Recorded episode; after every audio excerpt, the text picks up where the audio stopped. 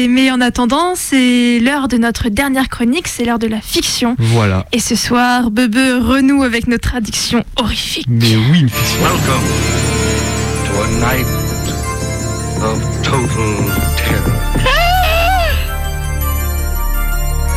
we all go through that sometimes.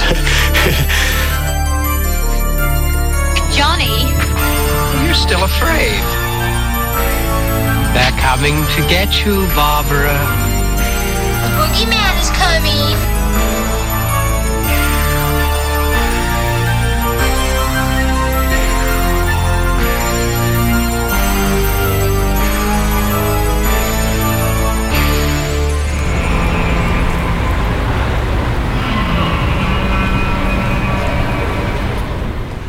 Il y avait de l'agitation dans la rue cette nuit-là, à l'extérieur du studio. Anso, Gasp et Mano étaient habitués à arriver en avance pour leur émission, qui venait clore la programmation de la journée avant que la relève n'arrive le lendemain matin pousser les potards des micros pour annoncer les premières actualités de la journée. Les abords de Radio Phoenix étaient connus pour être des coins où tout un chacun aimait se poser pour boire une canette en fin de journée, à l'instar de nos trois comparses. Pour autant, ce mardi soir, il régnait une ambiance électrique dans les rues adjacentes au studio. Ces mêmes allées qui désemplissaient habituellement en fin de soirée semblaient retenir aujourd'hui les gens qui s'y étaient installés ou qui y passaient, comme si elles étaient en suspension dans le lieu.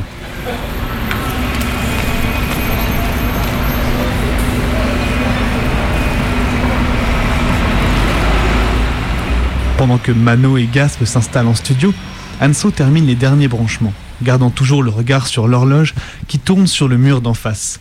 Les diodes indiquent 23h55 et elles ont encore le temps de s'installer tranquillement. L'émission d'avant n'avait visiblement pas fait le déplacement aujourd'hui et le studio était complètement vide à part LE. Pourtant, il subsistait dans l'air un léger bourdonnement venant de la rue. Vous ne trouvez pas qu'il y a vachement de bruit ce soir? Dit Anso, la tête penchée sur le réglage de ses niveaux. Parle un coup, Gasp, s'il te plaît. Alors euh, aujourd'hui c'est mardi, j'ai rien bouffé jusqu'à 17h, du coup je me suis enfilé un énorme tacos pour le goûter. Y a rien de meilleur qu'un bon tacos pour le goûter, toi-même tu sais, c'est bon? Non, continue encore un peu. Répo- Répond Anso en faisant des moulinets avec ses poignets. Eh ben je sais pas moi, je peux, je peux vous parler de ce que j'ai écouté aujourd'hui. J'ai retrouvé un bon vieux Rob Zombie chez moi, j'avais oublié à quel point ça sonnait bien. J'ai eu une grosse période quand j'étais au lycée, vous, devr- vous devriez voir le CD, il est archi mort. Je crois que j'ai pu écouter qu'une piste sur deux en fait. C'est dingue ça, je suis obligée de te monter hyper fort pour pas entendre ce qui se passe dans la rue. Bon, de toute manière, il, y a peut-être, il va peut-être être l'heure, je pense. On va peut-être commencer comme ça. Au pire, on aura un peu de bruit fond, c'est pas grave. Intervient Masto.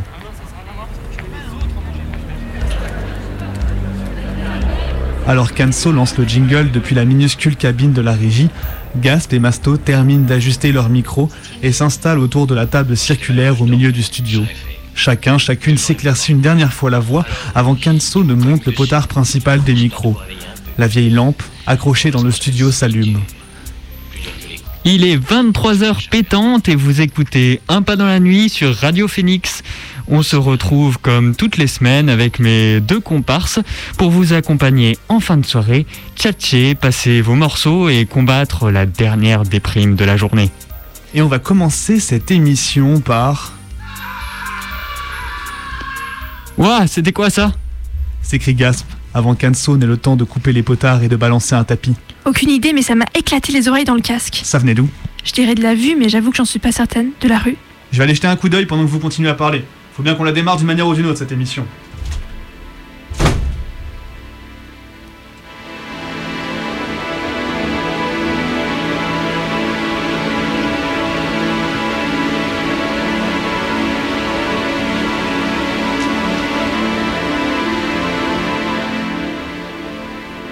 Anso ajuste son fondu en remontant les potards des micros. Ses yeux alternent entre les petites barres dansantes du vumètre et la, pote, la porte qui s'est fermée derrière Masto alors qu'elle reprend la parole. Donc ce soir, nous disions, avant cette brève interruption qui nous venait de la rue, euh, que voulez-vous, ce sont aussi les aléas du direct, hein, d'avoir un studio au rez-de-chaussée pas très isolé. Voyant que Gasp peine à se reconcentrer sur sa reprise de parole, elle agite ses mains dans l'air pour attirer son attention, perdue dans le vague entre les vitres qui donnent sur la salle d'écoute et la porte d'où Masto n'est toujours pas revenu. Euh, ce soir, comme d'habitude, on va commencer par passer quelques petits sons qu'on a chopés ici ou là en ville, euh, au gré. euh, au gré des rencontres et de ceux qu'on a pu entendre. Oui, et on continuera bien entendu par des témoignages nocturnes qu'on a pu glaner aux quatre coins de notre cercle de potes qui sont ravis de pouvoir les partager avec vous, chers auditeurs.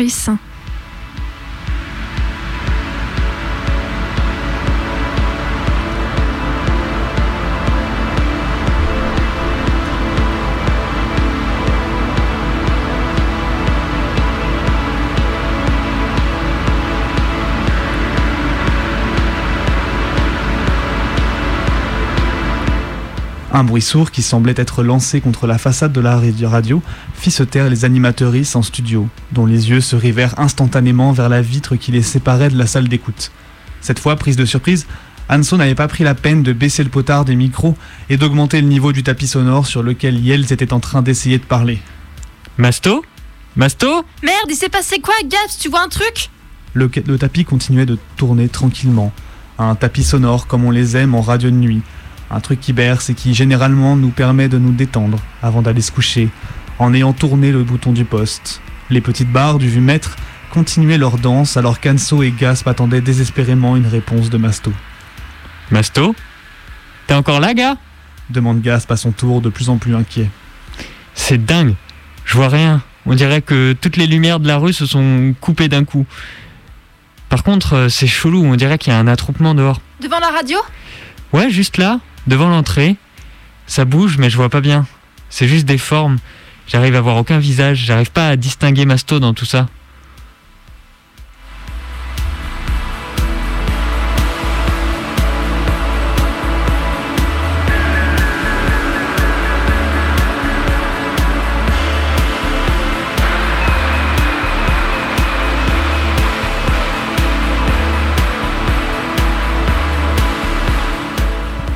Anso sort de la cabine de régie surchauffée pour rejoindre Gasp dans le studio. Yel colle leur tête contre la vitre qui les sépare de la salle d'écoute, Ah merde, je le vois pas non plus. rajoute-t-elle. C'est bizarre, je sais pas ce qu'ils foutent devant l'entrée. Ils bougent sur place, on dirait presque qu'ils poussent l'entrée.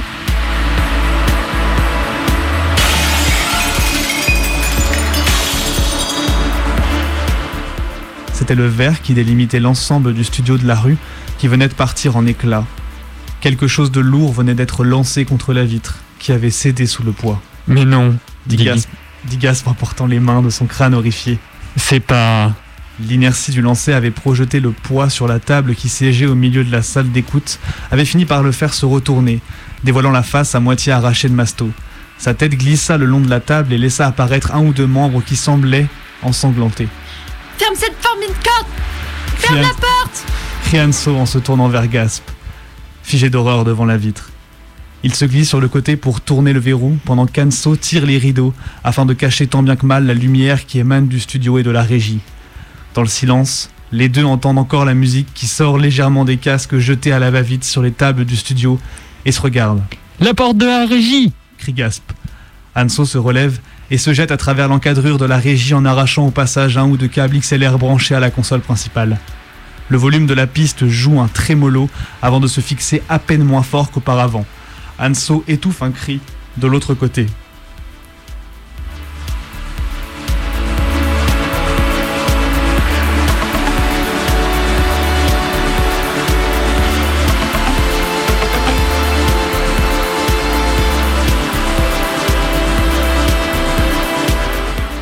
Tu n'as rien? Demande Gasp, n'entendant que le déclic du verrou se refermant.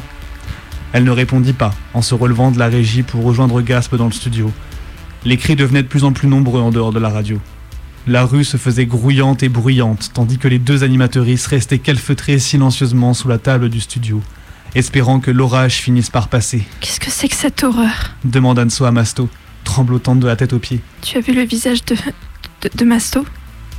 J'en reviens pas.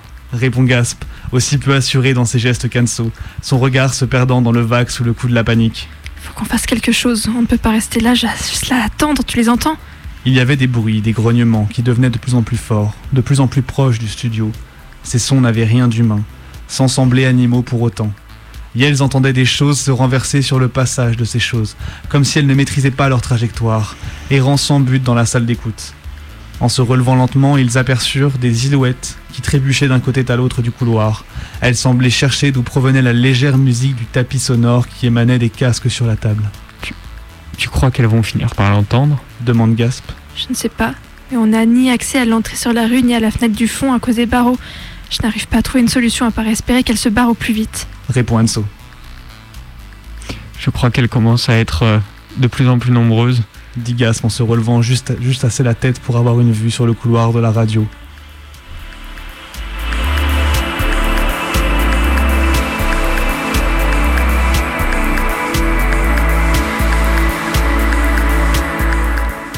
Les silhouettes commençaient en effet à s'agglutiner tout autour des deux petites pièces fermées, laissant ça et là des traces sanglantes sur les vitres. Tu sens pas quelque chose? Demande Anso. Ouais, ça, ça pue leur crever. C'est horrible. Non, non, dans les murs. Les murs commençaient à vibrer, à mesure que les formes se massaient dans l'obscurité qui régnait autour du studio. Elles faisaient pression sur chacun des murs, provoquant le vrombrissement des vitres et des deux portes, bien plus fragiles. Tu crois que ça va tenir encore longtemps? Demande Gasp.